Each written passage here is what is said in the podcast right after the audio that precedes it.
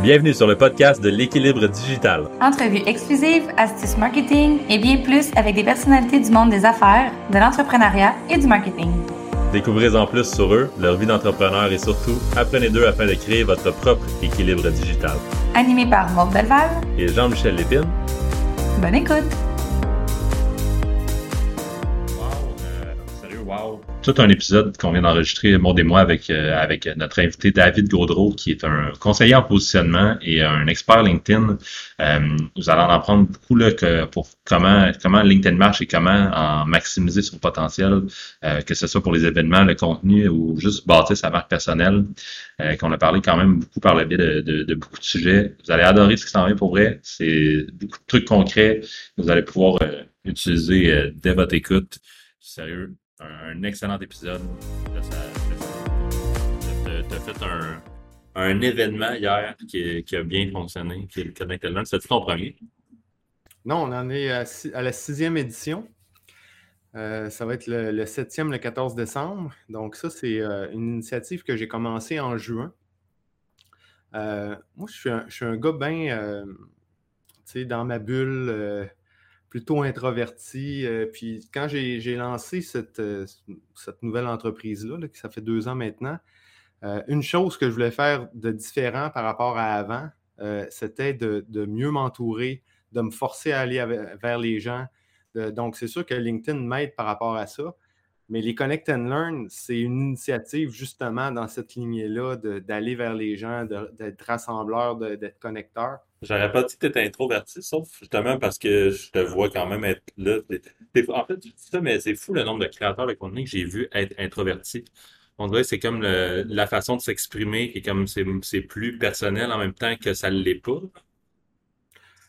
Ben, c'est une façon, on dirait qu'on, ça, ça permet plutôt que d'aller euh, de manière euh, plus proactive en prospection, aller vers les gens, ben, en création de contenu, ça permet de les attirer. Donc, c'est une approche qui est beaucoup plus indirecte. Et pour les introvertis, ben, ça nous permet de créer notre contenu dans notre petit coin, puis éventuellement, ben, ça attire des gens, des gens qui nous ressemblent, surtout quand on, parvient à vraiment maintenir une authenticité on attire des gens qui nous ressemblent. Euh, ça, on dirait que ça fait tomber des, murs ou euh, euh, ça, en tout cas, moi, pour moi, c'est une façon que je trouve très intéressante. Puis, j'ai rencontré d'autres introvertis qui aimaient beaucoup la création de contenu à cause de ça. Ils ne se sentent pas à l'aise d'aller en prospection.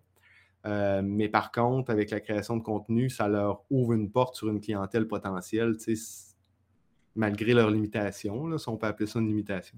C'est comme un premier, un premier contact, au lieu de faire du call ou d'aller dans des réseautages, c'est comme le premier contact qui s'est établi en création de contenu, fait qu'après ça, la gêne, j'imagine que la barrière est comme un petit peu moins là quand on discute avec les gens après. Oui, absolument. Euh, tu sais, en création de contenu, euh, on, dirait qu'on a déjà fait une bonne première. Ben, on souhaite qu'elle soit bonne, première impression. J'allais dire une bonne première impression. On fait, on fait ce qu'on peut pour, là, mais je veux dire, il y a déjà une première impression, euh, les barrières sont tombées, la personne te connaît. Ah, David, ça fait longtemps que je te suis. Tu sais, donc, euh, c'est beaucoup plus facile. Là. on va appeler, plutôt que d'appeler ça un appel de vente, on va appeler ça un café virtuel. Euh, et je ne dis pas qu'un café virtuel, c'est dans le but de vendre, mais c'est dans le but de connecter, de bâtir des relations, puis éventuellement, ben, on voit bien où, ça nous mène. Mais c'est une façon qui est très accessible, je dirais, pour les introvertis. C'est assez. J'aimerais ça qu'on trouve un autre nom pour les cafés virtuels. Moi, je ne pas ce café. Un, un chocolat chaud virtuel. J'ai vu smoothie. Smoothie un, virtuel. un smoothie virtuel, t'es-tu sérieuse? Mais c'est Audrey. C'est Audrey euh, de Ah, elle appelle ça des smoothies virtuels, Audrey? C'est incroyable ça. Audrey, qui est, une, qui est une des personnes avec qui on fait affaire, David, de, de, nos clientes, qui est aussi une bonne amie. Euh, Audrey, Audrey qui?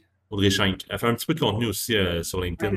Elle a commencé ça. Mais, mais effectivement, quand on parle de café, puis un smoothie, je trouve que c'est une façon de se démarquer. Là, de dire un smoothie virtuel, c'est sûr que instantanément, on attire l'attention en disant ça. Mais je parlais de ça, tu es justement vraiment solide pour te démarquer, je trouve, sur ton LinkedIn, euh, de, de par un petit peu de tout, ton, autant que c'est vraiment tout, en fait, que ça soit ta, ta, bannière qui est comme qui utilise les. Tu me parlais de ça quand on s'était parlé la dernière fois, les, qui utilise les, les espaces euh, vides ou le négatif exactement, ou ton, ton, image de profil qui a comme un, beau petit contour, euh, on le remarque vite. C'est voulu, ça, naturellement. Oui, oui. Ben, au niveau, euh, ça, c'est au niveau visuel. Il y, a plein, il y a plein de façons de se démarquer. Euh, au niveau visuel euh, aussi, c'est une des façons. donc, quand on va parler tantôt du classement, mais tu sais, c'était pas un hasard que la page couverture et toutes les petites photos. c'est une façon pour moi, tu sais, là, j'ai envie d'aller dans pleine direction, là, mais tu ah, sais, quand, on veut se démarquer, euh, entre autres avec du contenu, ben, on va souvent parler d'accroche. Et souvent, les gens vont faire l'erreur de mettre une image. Mais lorsqu'on met une image, c'est ça notre accroche. Et donc, souvent, les gens vont faire l'erreur de mettre une image qui, est comme une, personne assise à son bureau, qui, qui, vient un peu en support à la publication, mais qui n'a pas un rôle euh, direct, alors que c'est vraiment une, belle façon, une façon efficace d'aller chercher l'attention donc euh, que d'utiliser l'accroche dans l'image. Et donc, le classement, euh, c'était pas un hasard qu'il y avait toutes les petites photos parce que je savais que ça allait, ça allait piquer la curiosité. Certaines personnes allaient se reconnaître ou reconnaître des personnes qui connaissaient, qui allaient chercher sur les, petits ronds. Tu sais, donc, Pour euh, expliquer à nos auditeurs un petit peu c'est quoi le classement? Euh, oui, en fait, euh, le classement, et je ne sais pas, euh, là, je t'ai amené ailleurs. Est-ce que tu voulais qu'on termine au niveau de l'événement ou on va y revenir? Ah, moi, j'aime ça. On peut, on peut y revenir après. J'aime ça, que j'aime ça écouter où ce que la conversation nous mène. Puis que, ah, Quoi, le classement, on, se rend, on se rend où qu'on se rend. OK. Toi, tu ne l'as pas vu, Monde, le classement? Non, je ne sais pas c'est quoi, non? Fait que j'ai envie de savoir. en fait, c'était un classement des meilleurs créateurs de contenu. j'ai fait un appel à tous il y a à peu près deux mois et demi de ça. J'avais demandé euh, c'est qui le meilleur créateur de contenu ou les meilleurs créateurs de contenu dans votre réseau. Puis euh, ça, ben, ça avait généré beaucoup d'engagement. Il y a plein de monde qui m'ont suggéré des noms. Et donc ça, ça m'a permis de débuter une liste des meilleurs créateurs, entre guillemets. Euh, puis j'ai fait de la recherche par-dessus ça à travers les Top Voice en France. j'ai regardé d'autres classements comme le Top Top Choice Africa 2020 où ça m'a permis de découvrir des créateurs de contenu dans ce coin-là. Et donc, bref, j'ai monté une base, de données de créateurs de contenu. Puis ensuite, euh, je les ai classés euh, en utilisant différents, différents critères. Les principaux, c'était la grandeur du réseau, mais surtout l'engagement. Donc, j'ai pondéré là, pour, en conséquence pour que vraiment ceux qui ont beaucoup d'engagement ressortent. Euh, donc, j'ai pris ça en, comme critère. Puis aussi, j'ai essayé d'avoir une belle, une belle diversité au niveau des sujets, aussi une belle représentativité.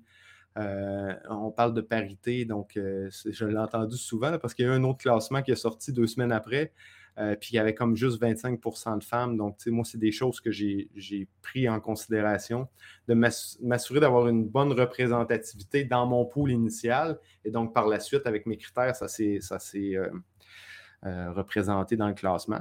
Donc, bref, c'est ça. Donc, je suis parti euh, de cette euh, base de données-là qui, au final, avait plusieurs centaines de créateurs. et puis, j'ai commencé en me disant, je vais faire un top 100. J'avais tellement aucune idée du temps et du travail que ça allait représenter. Pas 10, pas 5. Je vais faire un top 100. Ouais. Et donc là, j'ai fait mon top 100. ça m'a pris déjà beaucoup de temps parce que je voulais permettre aux gens d'avoir des contenus découvertes pour qu'ils puissent aller voir des contenus rapidement pour dire oh, cette personne-là, euh, j'aime ses sujets de prédilection. Je vais aller voir deux contenus pour voir si j'aime le contenu que la personne fait, le créateur. Et je vais prendre une décision éclairée à savoir si je veux le suivre ou non. Donc, euh, donc tu sais, je voulais vraiment mettre les créateurs de l'avant, mais aussi que ça devienne un outil pour permettre à des gens de découvrir des créateurs de contenu, dynamiser leur fil d'actualité, etc., etc. Et donc, euh, j'ai fait ça. Le faire le top 100, ça a pris un temps fou. Et euh, quand je suis, euh, quand j'ai terminé, euh, j'ai réalisé qu'il y avait plein de bons créateurs qui n'étaient pas dans le top 100 parce qu'il n'y avait pas un, assez gros réseau. ils créaient du contenu, du très bon contenu, du, contenu pertinent, mais qui n'était pas. c'est ça, c'est que ça faisait pas très longtemps qu'ils créaient du contenu, puis à cause de ça, ben, soit il y avait un peu moins d'engagement ou des, des, réseaux un peu trop petits. Et donc, pour ça, ils n'avaient pas trouvé leur place dans le classement, dans le top 100.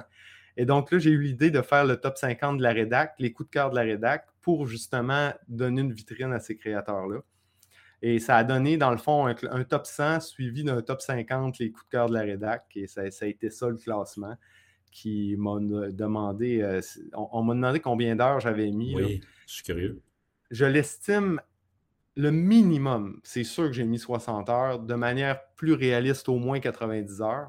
Mon Dieu. Puis j'espère pas avoir mis plus que ça, mais c'est parce que j'ai travaillé sur deux mois, hein, que je ne regardais pas trop mon temps. C'est vraiment sur les trois dernières semaines que là, j'ai ouvert la machine parce que là, je voulais le finir. Ça, ça traînait en longueur. Euh, mais ça a été long. Ça a pris. Ça a, été reçu comment? là, tu t'as dit tantôt que, que il y avait du monde là-dedans qui ne savait pas que tu faisais ça? Fait qu'ils se sont comme vu leur. ben, en fait, le monde ne le savait pas en général parce que moi, j'ai fait la publication, puis tout le monde oubliait ça, puis il pensait qu'il allait jamais en, entendre parler. Mais moi, je travaillais de mon bord, tu sais, en petit, on parlait d'introverti, en petit introverti euh, que je suis, à travailler dans, sur mes petits projets de mon bord. Puis j'en parlais pas. Puis à un moment donné, j'ai comme sorti ça comme une tonne de briques, puis ça a fait, ça a explosé. Euh, ma publication a explosé.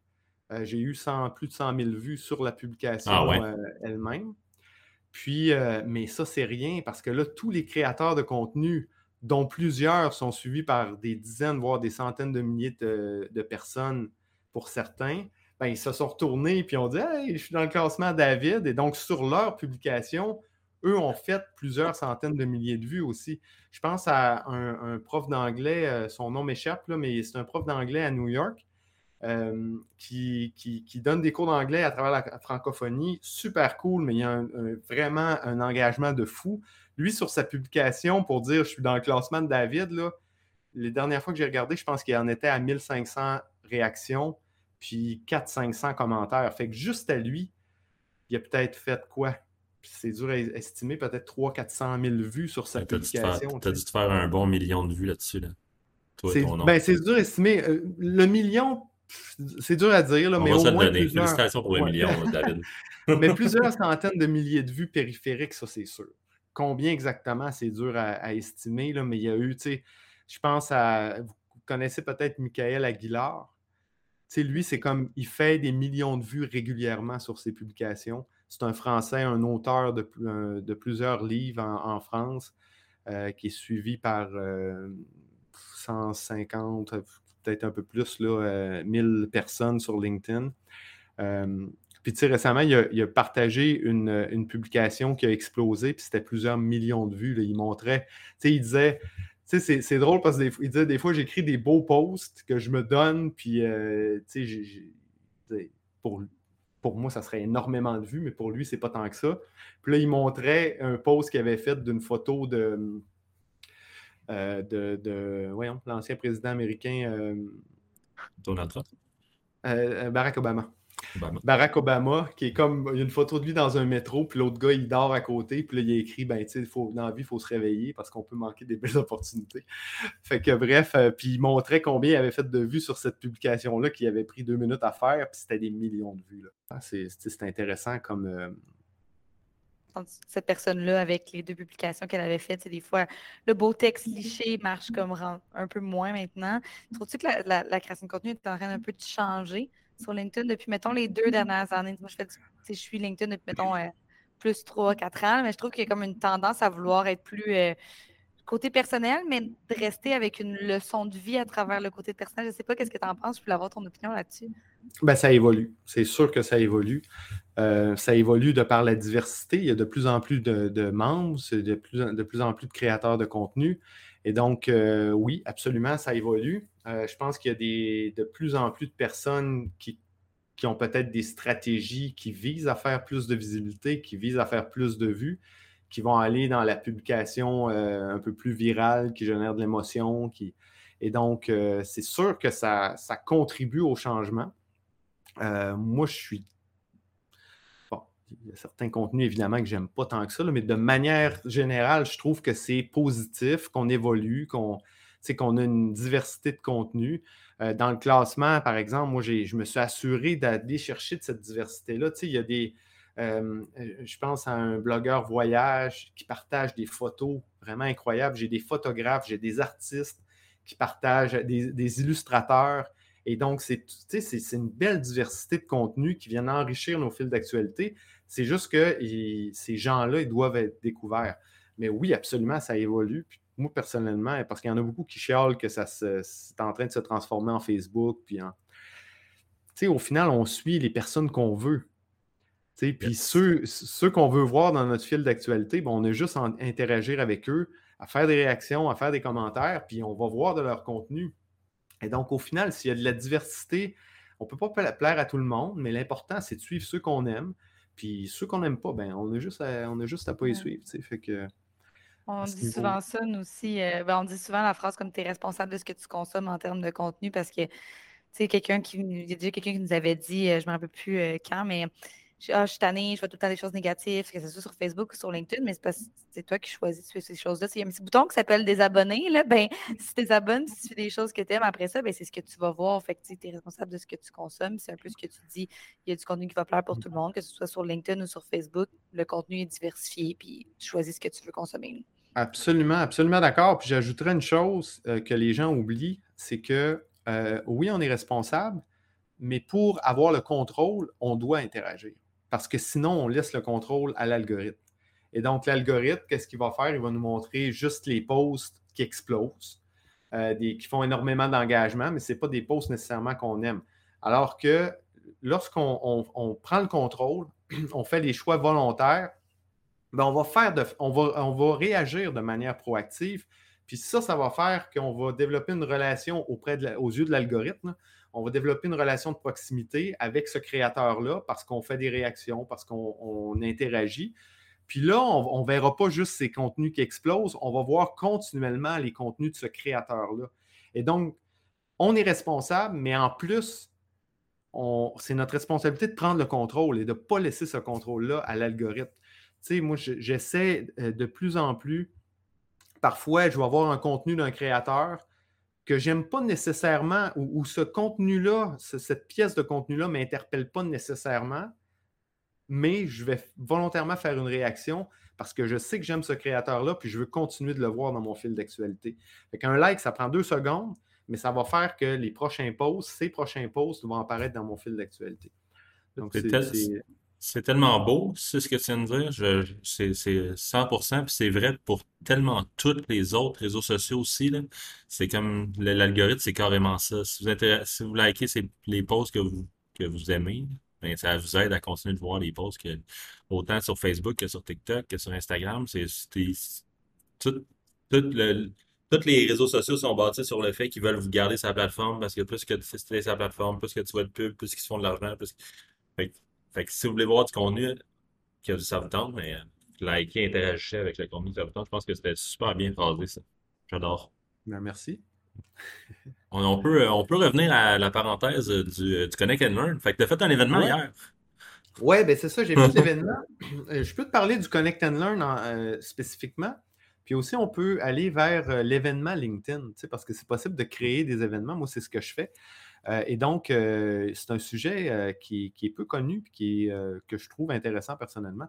Donc, les Connect and Learn, bref, j'ai introduit un peu. non, je n'ai pas dit qu'est-ce que c'était. J'en ai fait un hier. en fait, c'est le concept, c'est que c'est un, événement réseautage entrecoupé d'une masterclass ou masterclass entrecoupé d'un événement réseautage. Et donc, ça fait un événement qui est vraiment dynamique parce que plutôt que juste s'asseoir là, regarder une masterclass, ben, on l'entrecoupe de, breakout room où là, en groupe de 4-5, on, fait du réseautage, on jase, on apprend à se connaître, on bâtit des relations.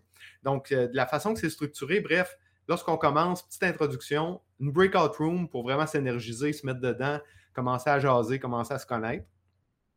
Euh, c'est des breakout rooms de 20 minutes. Donc, on a vraiment le temps de, jaser. On n'est pas pressé. On est loin du speed networking. Je mise vraiment sur la qualité plus que sur la quantité. Donc, on fait ça. Ensuite, on fait un 15-20 minutes de masterclass, partie 1.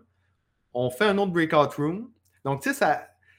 Juste au moment là, où on commence à s'endormir un peu, puis là, on a besoin de. On refait une breakout room. On se réveille, puis après, on fait la deuxième partie de la, euh, de la masterclass, puis on fait un QA à la fin. c'est vraiment un, format dynamique sur deux heures. J'adore le format. Une demi-heure à la fin euh, pour poser des questions. Puis tu vois, hier, c'était la première fois que ce n'était pas moi qui faisais la masterclass, c'était Mathieu Chevalier. Euh, puis ça a été euh, bien intéressant, premièrement parce que je n'ai pas passé une, semaine à stresser et à travailler comme un fou pour faire la masterclass. Mais en plus, parce que ben, ça, apporte de la diversité, c'est vraiment le fun. Il nous a parlé de storytelling puis de vidéo. puis les gens, tu sais, du fait du format, puis là, il y, a, de plus en plus de gens qui sont, là, sont, de, là de, fois en fois, fait qu'ils sont vraiment à l'aise. Ce qui fait qu'à la fin, il y a eu plein de questions. les, on est loin de l'événement où tout le monde ferme leur caméra. Là, tout le monde ouvre leur caméra. Des fois, ils, oublient même de fermer leur micro. C'est vraiment très interactif. C'est vraiment. en tout cas, moi, c'est une fierté, ces événements-là. J'ai parti ça dans le but justement de connecter les gens ensemble puis d'aller à la rencontre de l'autre. C'était, ça va bien au-delà de, mes espérances, sincèrement. Fait que, bref, c'est une fierté puis c'est vraiment le fun. Fait la façon dont tu en parles, euh, invite-moi au prochain parce que ça me tente d'être là. Ça a l'air vraiment cool comme format. Ouais, c'est ça. C'est ben, vraiment cool comme format. à votre calendrier, c'est le 14 décembre de 11h30 à 13h30. Euh, je compte, sur toi, Maud, tu vas me séduire ça ben oui, ben oui. Fait 14 décembre. J'adore. Non, mais pour vrai, c'est vraiment une très bonne idée de format. Ça doit être, ça doit justement donner, euh, comme ça donne un, pendant les, mettons, pendant la masterclass, juste après, ça donne comme un point sur lequel débattre, sur lequel jaser, sur lequel. Euh, ouais, ça, c'est un point que j'ai oublié de mentionner, c'est qu'on lance la, breakout room sur une thématique qui est en lien avec la mm-hmm. masterclass. Donc, euh, tu sais, ça permet, c'est vraiment tout en continuité, le, flow est vraiment intéressant. Euh, puis, euh, voilà, je, voulais ajouter quelque chose, je, l'ai perdu, ça va On voulait parler de réussir son événement, puis c'est drôle parce que c'était une question que j'avais pour toi, parce que c'est un petit bout là qu'on en parle, jean et moi, de créer un événement, je ne veux rien spoiler aujourd'hui, mais bref, on, dira ça pour une autre fois, mais moi, je serais curieuse d'avoir des petits trucs pour ça. oui, mais en fait, LinkedIn, LinkedIn a une fonctionnalité événement. Euh, puis c'est vraiment une fonctionnalité très intéressante. Je vais vous dire pourquoi. Moi, quand j'ai commencé, d'abord, euh, je splittais ça en deux. Donc, j'utilisais la fonctionnalité événement de LinkedIn pour envoyer des invitations. Puis ensuite, je redirigeais les gens vers Eventbrite. Puis, en tout cas, c'était bien compliqué parce que des fois, sur Eventbrite, le lien Zoom ne s'affiche pas. Puis, euh, puis bref, la fonctionnalité, entre-temps, a évolué. Et donc, maintenant, c'est possible euh, de tout gérer à partir de LinkedIn. Donc, moi, je crée mon événement sur LinkedIn euh, avec la bannière, la description. Et donc, on peut inviter jusqu'à 1000 personnes par semaine. Donc, ça vaut le coup des fois de créer l'événement un petit peu d'avance, parce que plus on le crée d'avance, plus on peut inviter de, personnes. Et puis voilà, donc euh, on peut, on, envoie des invitations. Puis ce qui est vraiment le fun, c'est que ce n'est pas intrusif je ne sais pas, vous avez sûrement reçu des, invitations à des événements. C'est un peu comme une demande de connexion. Et donc, euh, c'est pas comme, mettons, d'envoyer un message où les gens ont l'impression de se faire spammer. C'est comme juste une petite notification. La personne peut refuser, puis ça s'arrête là. Euh, puis, euh, et, puis, bref, ça fait que, tu sais, comme depuis le début, en termes d'inscription, euh, j'en suis sûrement à 300, 350 personnes inscrites à l'événement grâce au fait que j'utilise la fonctionnalité puis je fais des invitations aux gens de mon réseau. Et puis d'une fois à l'autre, il y a vraiment, il y a, toujours de nouvelles personnes. des fois, les gens ont de l'intérêt, mais ils ne peuvent pas. D'une fois à l'autre, il y, a vraiment un pool de gens qui, sont, qui reviennent, mais toujours des, des, nouvelles personnes. Donc, c'est vraiment intéressant. C'est ça, donc, euh, quand je parlais de, la fonctionnalité qui a évolué, c'est que maintenant, on peut, lorsqu'on crée l'événement sous la page entreprise, on peut ajouter un formulaire. Moi, c'était pour ça que j'utilisais Eventbrite, c'était pour pouvoir euh, permettre de récupérer les courriels puis envoyer des courriels de suivi, etc. Mais là, on peut tout faire ça avec, euh, directement dans LinkedIn. Donc, on crée l'événement sous la page entreprise, on clique le petit checkbox pour dire qu'on veut avoir le formulaire. Donc, au moment de l'inscription, il y a un formulaire déjà pré-rempli avec les informations de la personne. La personne accepte. Puis LinkedIn euh, génère un, CSV qu'ensuite, moi, j'intègre dans mon ConvertKit en deux secondes. Euh, je fais un import, je tag les personnes euh, du, mettons, Connect and Learn 06. Puis là, ça me permet de leur envoyer un courriel de suivi pour dire, bon, on commence dans une heure. Puis, tu sais, moi, à, ce niveau-là, je pourrais m'améliorer parce que j'envoie juste un courriel juste avant l'événement, mais je pourrais aussi envoyer une séquence pour vraiment euh, commencer à engager le monde euh, avant l'événement. Donc, euh, c'est vraiment, vraiment le fun, cette, fonctionnalité-là. Quel outil que tu utilises pour tes webinaires? Zoom. Carrément. Oui, on fait ça dans Zoom? Ben, ben, je le conseille. C'est pour le format, étant donné qu'il y a des breakout rooms, c'est pas vraiment un webinaire. C'est que c'est vraiment, c'est vraiment un gros, une grosse, un gros meeting.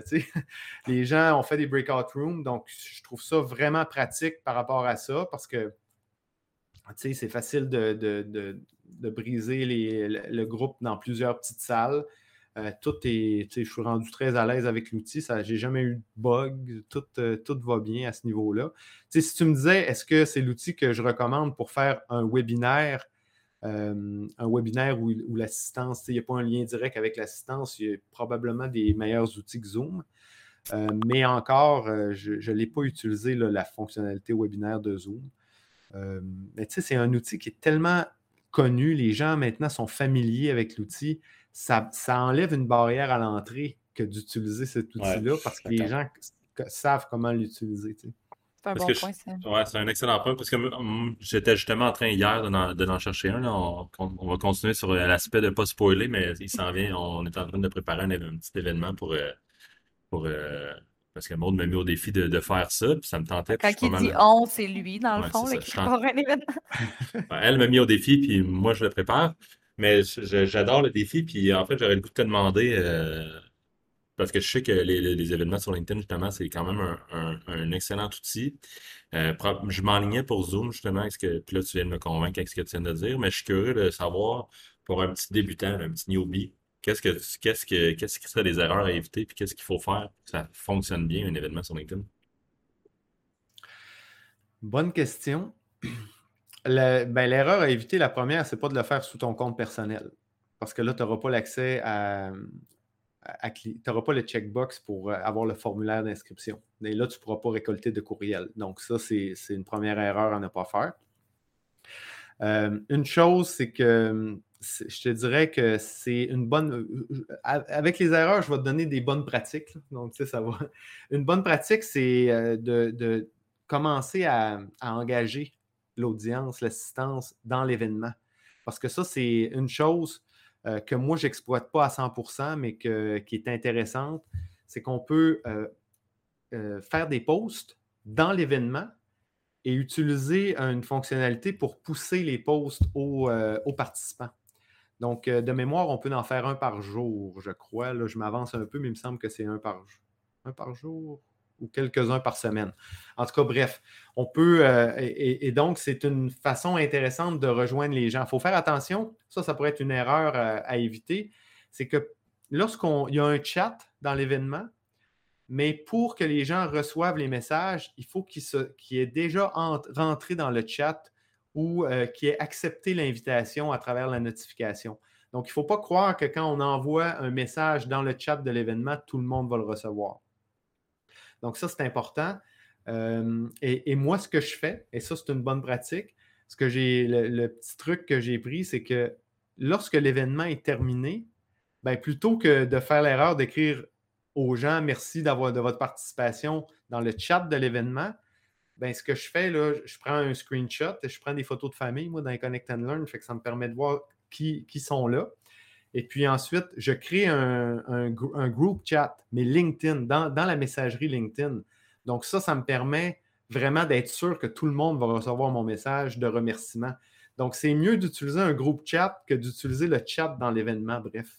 Donc ça, c'est à la fois une erreur à éviter, un petit truc, une petite astuce euh, bien intéressante.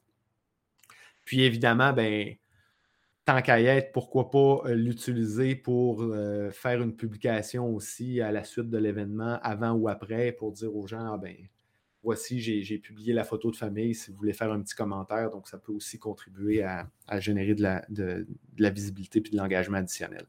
Donc, c'est des, euh, petits trucs là, qui me viennent comme ça. mais oui. Oh, excuse-moi, je ne voulais pas te couper. Je, me demandais si le fait que ça soit comme une demande d'invitation, moi, je me suis toujours posé la question, vu que c'était comme si tu ajoutais quelqu'un, est-ce que tu crois que ça vient causer les gens qui ajoutent un petit peu tout le monde sans nécessairement regarder, que ça vient causer un gros clash entre les gens qui ont accepté de participer à l'événement versus ceux qui vont réellement participer? Puis c'est quoi les pourcentages que tu as remarqués? Toi, mettons, 800 personnes qui se sont inscrites, 300 personnes qui ont participé? C'est sûr que le, on rentre dans le fait que c'est un format gratuit, fait que le, taux, j'imagine, il, est plus faible que si c'était payant. Là, mais...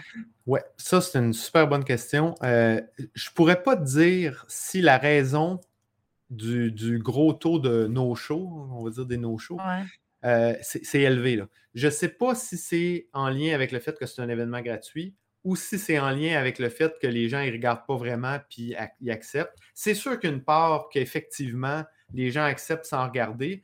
Euh, d'ailleurs, euh, je me suis déjà fait, je vais le mettre en parenthèse, mais un petit peu blasté.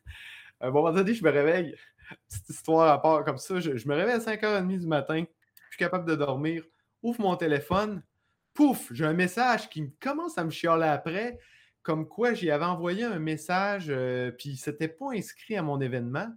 Mais moi, ce que je faisais, dans le fond, je regardais juste la liste de participants, puis je leur renvoyais un petit message de remerciement pour leur dire merci. Et lui m'accusait d'y avoir envoyé un message alors qu'il ne s'était pas inscrit là, ça partait mal la journée, c'est comme tout mon tabarouette. euh, tu sais, euh, je me lève un matin, là, c'est comme j'avais, j'avais envoyé des messages de remerciement jusqu'à, je pense, 11h30 le soir pour les remercier de s'être inscrit à l'événement. C'est une façon pour moi, justement, de leur rappeler que, ben, garde, tu t'es inscrit, puis voilà. Et là, le matin, je me réveille avec un, message euh, quasiment d'insulte pour me dire que je, j'ai envoyé des, faux messages en disant a des gens qui ne s'étaient pas vraiment inscrits. En tout cas, bref, fait oui, ça, ça me démontre qu'il y a une petite portion de ces gens-là qui acceptent l'invitation sans trop s'en rendre compte, sans avoir regardé. Hum. Euh, mais, euh, mais c'est sûr que le, haut taux de nos shows est aussi causé par le fait que c'est gratuit. Parce que les événements gratuits, les gens acceptent en se disant ben regarde, si j'ai rien à l'horaire, je vais y aller, ou sinon, je euh, j'irai pas. Fait que, mais, mais il faut, il faut s'y attendre. Hein, c'est très élevé. Par exemple, c'est quoi les chiffres environ, mettons, que tu as remarqué ou le pourcentage? Ben là, on était, je pense qu'il y avait euh, à peu près 140 personnes. J'ai le goût de regarder rapidement. Je vais vous dire euh, les chiffres exacts.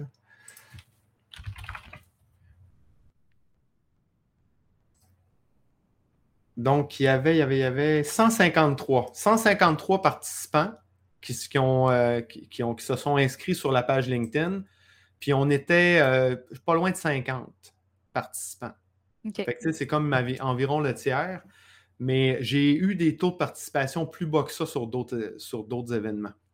Par curiosité, dans les... Oh, excuse-moi. Oui, mais, mais la, différence, c'était que dans les premiers événements, je n'avais pas le formulaire.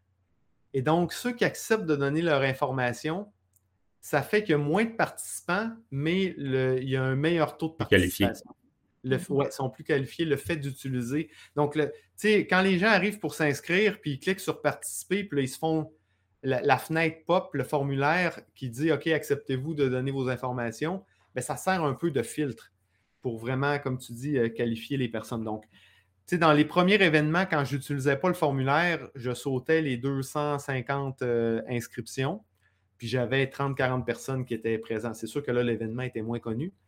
Puis tu vois, là, sur 153, j'en ai une cinquantaine. c'est à peu près ça. Puis une chose intéressante, c'est que LinkedIn nous dit aussi combien de personnes ont visité la page de l'événement et combien de, personnes se sont inscrites. Donc, si j'ai 543 personnes qui ont visité l'événement, puis 150, 150 euh, là, ça dit 154, mais c'était 153 participants. Ah non, c'était vraiment 154. Donc, 154, et je l'avais calculé, là, ça donnait à peu près 30% par rapport à ceux qui ont visité l'événement et ceux qui se sont inscrits.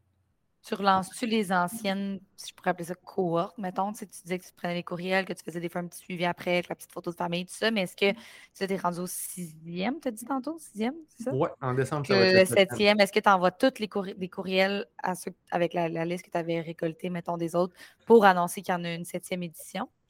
Oui, oui, absolument. j'en ai pas parlé dans les bonnes pratiques, mais oui, euh, si mmh vous avez une liste courriel, euh, moi, j'utilise ça pour bâtir ma liste. Puis c'est sûr, c'est des gens qui ont participé déjà, qui ont pour la plupart apprécié et donc qui sont hautement susceptibles de participer. Et je pense que si je veux faire croître le taux de participation, ben, c'est le minimum que de réinviter les gens qui ont apprécié. Là, donc, euh, oui, absolument. J'invite, j'envoie les invitations à travers la fonctionnalité LinkedIn et à ma liste courriel. Ce qui fait que j'ai n'ai pas juste des Québécois maintenant. Parce qu'avant, je m'assurais d'inviter principalement des Québécois parce que je, je sais qu'il y, a plusieurs personnes qui préfèrent faire du réseautage, mettons, avec des gens à proximité pour le, volet réseautage. En tout cas, je le présume, peut-être que je me trompe. Et pour cette raison-là, au début, je me suis dit, quand pour commencer, je vais inviter principalement des Québécois. mais en invitant ma liste, maintenant, j'ai plein de Français ou d'Européens dans ma liste. Et donc là, moi, je trouve ça le fun. Il y a des Français aussi qui participent. donc, je trouve ça bien intéressant. Pour eux, ça tombe comme un 5 à 7. Exactement. C'est 5, 5,5 à 7,5. Mais tu sais qu'ils ne savent pas, ils n'en font pas de 5 à 7 en France. Ah, c'est vraiment propre au Québec, ça, les 5 à 7. Euh, puis même le réseautage, de manière générale, il y en a beaucoup moins euh, en France qu'il y en a au Québec. Mhm. Mais je pense que le côté, euh, je, vais, te laisser Jean-Michel parler après, excuse-moi, j'arrête pas de parler. le côté que tu disais, vouloir réseauter avec des gens du Québec, je pense que ça vient des entreprises, par exemple des courtiers immobiliers qui sont dans une région, des gens qui peuvent malheureusement pas faire affaire dans d'autres. Pour nous, mettons en marketing, ça n'aurait pas d'impact, mais pour plusieurs entreprises locales, mettons un commerce, je pense que ça peut avoir un impact à ce moment-là. Absolument d'accord. Absolument d'accord. Puis ça, ben, tu sais, pour plaire, c'est un peu dommage que pour plaire à ces gens-là, ben là, on se retrouve que nous, qui pouvons offrir nos services à l'extérieur, ben là, on se coupe un petit peu de ce marché-là. Mais là, c'est pour ça que tranquillement, pas vite, l'événement évolue. Et donc là, en l'envoyant à ma liste, ben, il y a de plus en plus de Français. Puis tu sais, moi, je trouve ça le fun là, que ce soit mixé.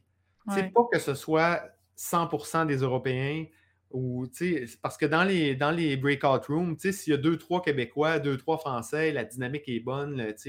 fait que moi, je, pense que mmh ça va évoluer comme ça, puis ça va être parfait. oui, il y a plusieurs types d'expériences de, réseautage. Il y a des BNI pour que ça soit plus local. Ça, c'est une autre type d'expérience. Fait que c'est parfait. on est en virtuel, pourquoi pas en profiter dans le fond? Ben oui. J'adore. merci pour ta générosité, David. C'est sûr que je vais m'inspirer de ces beaux petits culs-là pour, euh, pour mon événement que je vais faire.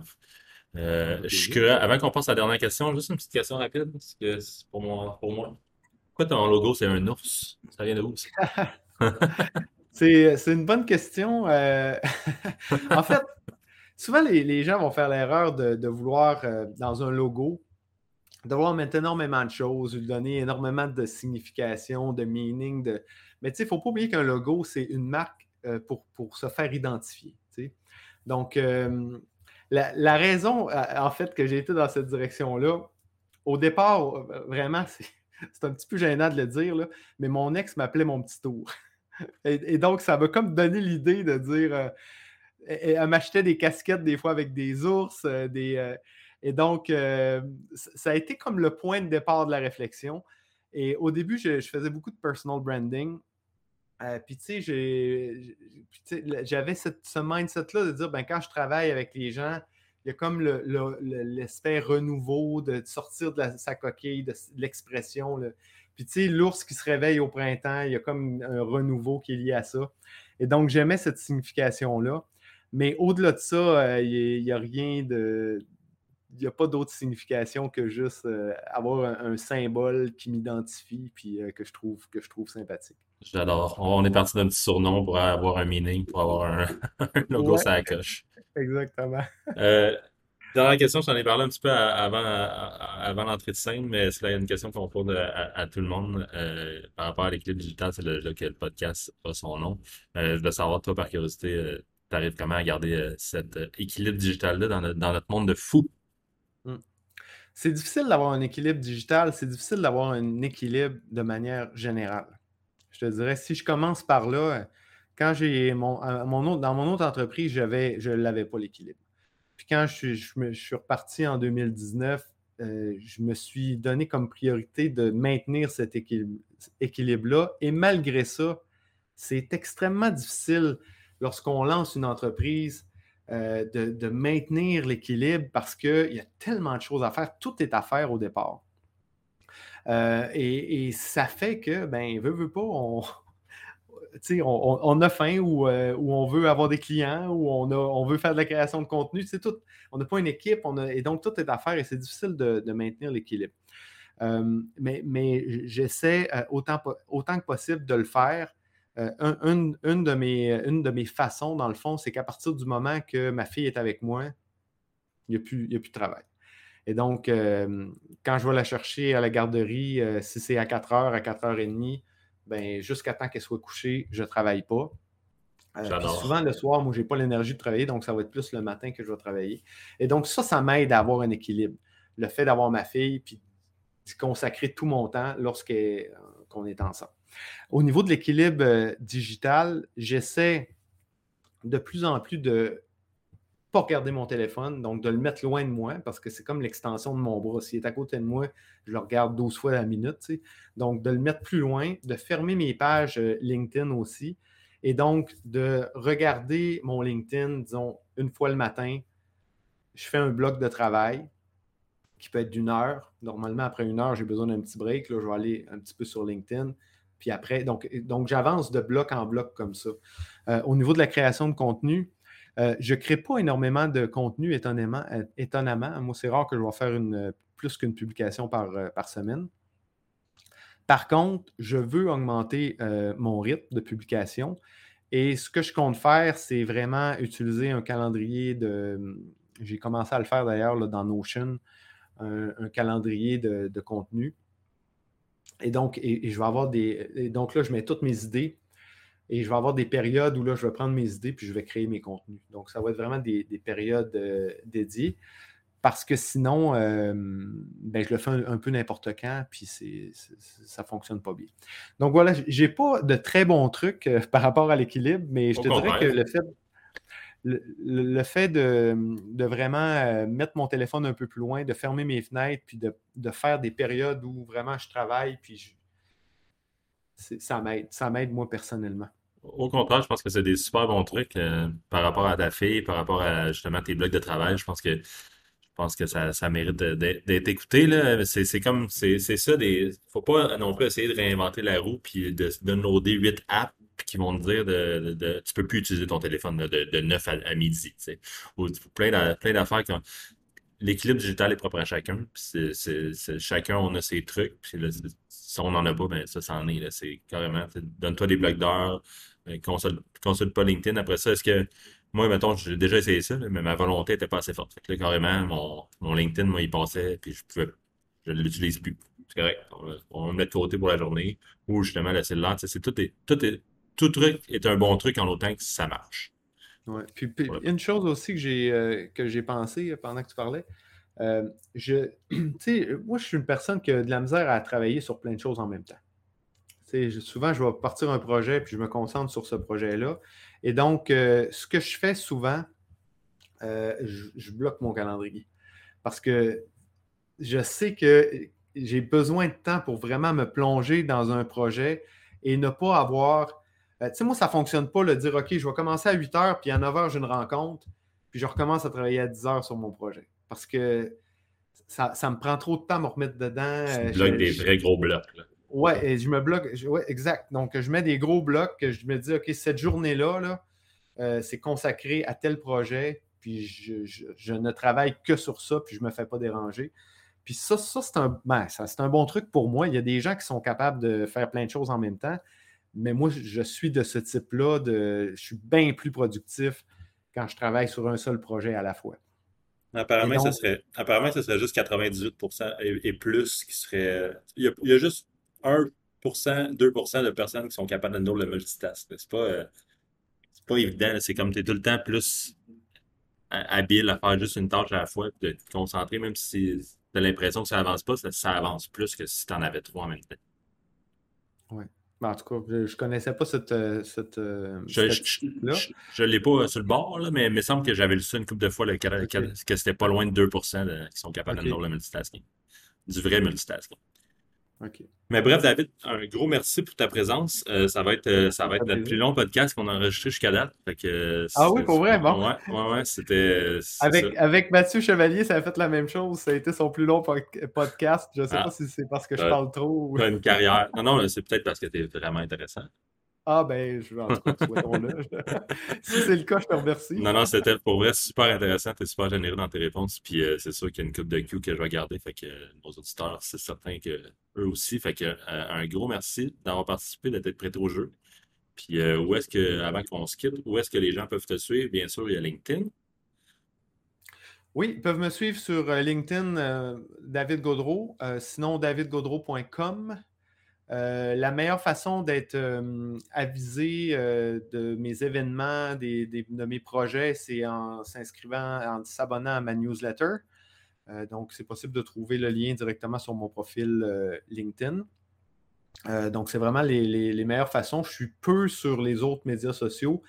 J'ai des pages, mais je ne vous conseille pas nécessairement de me suivre en priorité là parce que c'est vraiment pas là que ça se passe.